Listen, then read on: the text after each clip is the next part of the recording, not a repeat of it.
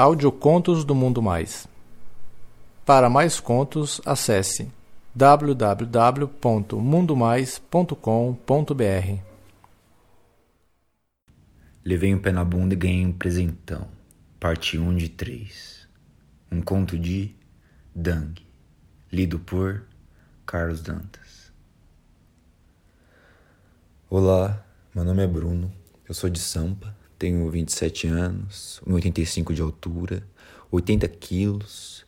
Eu curto bastante malhar e cuidar do corpo, mas o físico nunca foi tudo para mim. Eu gosto de viajar, sair com os amigos, ir pro cinema e fazer coisas legais para curtir a vida na boa. Eu adoro sexo. Eu sou muito discreto e na cama curto ser passivo. Eu não sei explicar, mas a sensação de dar prazer para outro homem, sentindo o cara gemer dentro de mim, é algo que me enlouquece completamente.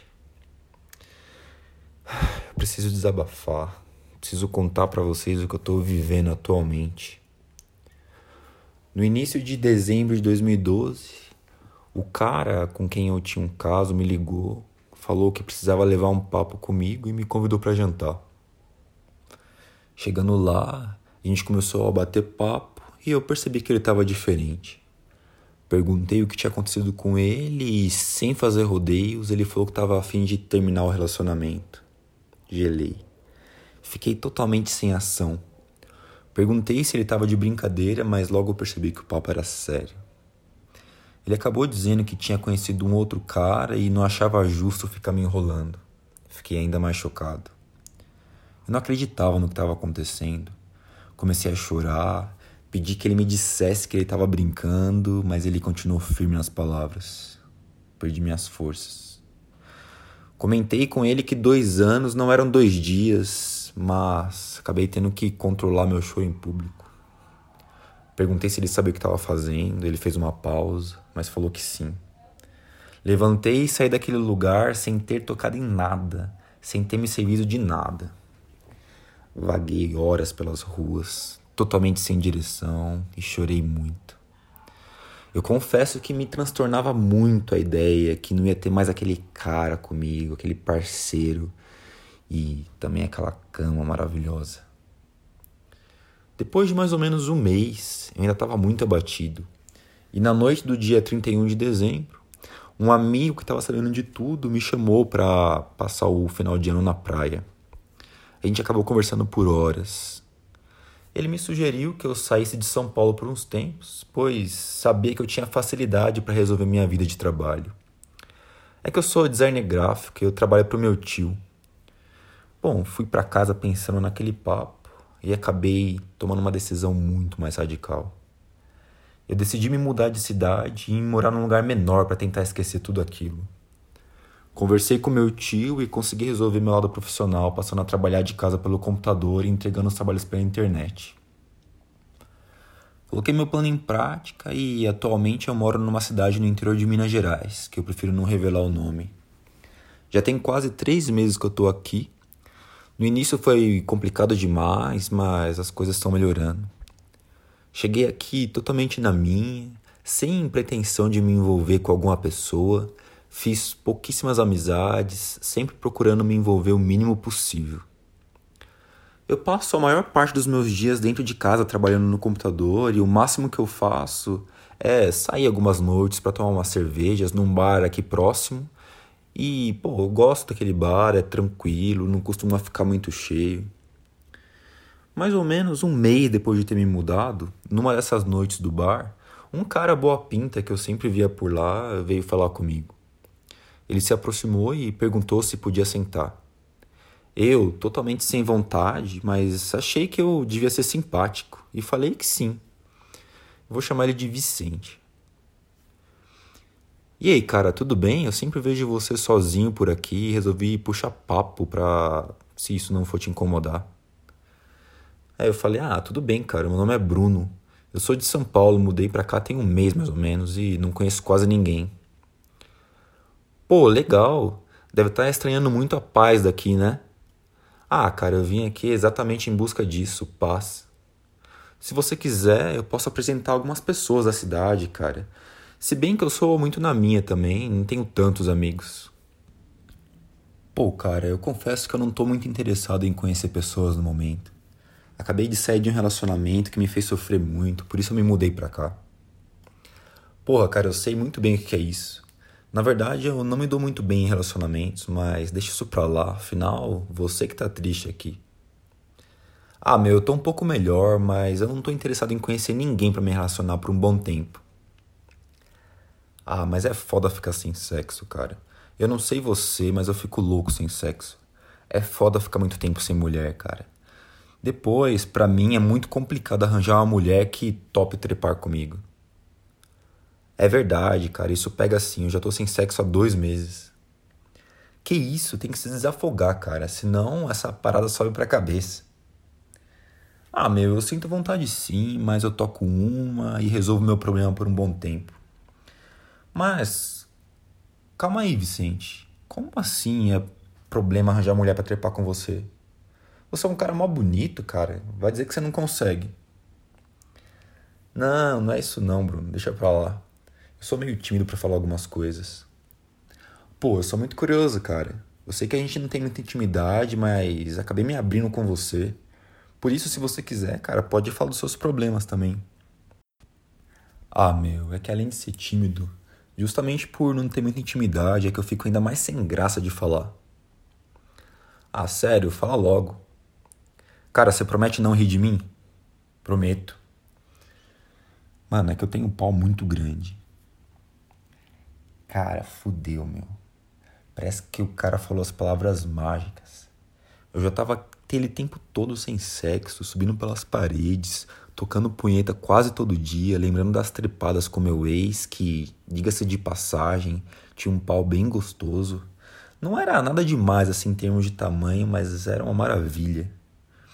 Eu nunca tinha rolado comigo de um cara assim ter um pau tão grande. Mas naquele momento, em uma fração de segundos, vieram à minha mente um monte de lembranças do passado em que eu sempre imaginava como que ia ser conhecer um cara de pau assim, gigante. Eu estava completamente enlouquecido na cadeira, imaginando mil coisas, ao mesmo tempo que tentava controlar as minhas caras. Entrei numa de fazer papel de bobo e falei: Pau grande, cara, como assim? Como assim o quê? Poxa, Bruno, eu falei para você, cara, meu pau é um pouco maior que o normal. Aí as pessoas acabam reclamando que dói pra cacete. Algumas vezes na hora H nem rolou nada porque a mulher não topou a parada. Teve outras vezes, quando rolou, não consegui meter tudo, cara. Só rola legal mesmo quando vou lá pro centro de BH e procuro uma daquelas casas de puta que tem por lá. Meu, eu fiquei nervoso demais com aquele papo. Eu tava super preocupado por não conhecer nada do Vicente. Eu nem sabia que o cara tinha em mente, cara. Apesar dele fazer uma cara bem normal o tempo todo, mas, pô, me preocupava muito o fato de eu estar numa cidade pequena e, sei lá, dar algum tipo de vacilo na mesa com aquele cara. Eu resolvi sair fora. Eu não sei se eu fui movido pela preocupação ou pelo tesão de imaginar o tamanho do pó do Vicente. Aquilo tinha transtornado demais a minha cabeça. Eu cheguei para ele, falei que tava tarde que eu já tinha que dormir. Quando ele falou: Pô, tá vendo, meu? Tu nem gostou do que eu falei, né, cara? Já tá me tirando, né? Não, não, nada disso, cara. Tá de boa. Eu só achei estranho você dizer isso, porque as pessoas geralmente se amarram nessa parada, né? Depois, ah, deixa pra lá. Depois o que, cara? Fala. Não, não, cara, melhor eu ir dormir. Não, cara, agora eu fiquei curioso, pô, fala aí. Ah, cara, sei lá, meu, se tu tá de papo pra cima de mim. Acho que pau grande de verdade desse jeito que você tá falando só tem filme de sacanagem mesmo. Eu vou nessa, meu, eu vou pagar minha conta. Pô, Bruno, eu não falei isso de sacanagem não, cara. Foi difícil pra cacete confidenciar essa parada pra você. Eu acho que eu só falei justamente porque você não é daqui. Se eu tivesse intimidade com você, cara, eu até te mostrava agora para você ver que eu não tô de sacanagem. Ah, é, cara. Aí você ia falar para todo mundo que mostrou o pau pro novo viadinho da cidade, né? Não, não é assim não. Que isso, cara? Esse papo aqui tem que ficar só entre nós dois. Eu que te peço para você não comentar isso com mais ninguém. Mano, eu tremia com o papo. Eu não estava mais respondendo pelas minhas palavras. Eu sabia que se não saísse dali correndo, eu não ia conseguir mais responder pelos meus atos. Resolvi levantar. Só me preocupei em deixar uma certa abertura para outras oportunidades, né? E me levantei dizendo: Ah, cara, outro dia aí você me mostra então, porque eu não acredito. Me despedi do Vicente e fui até o caixa pagar a conta.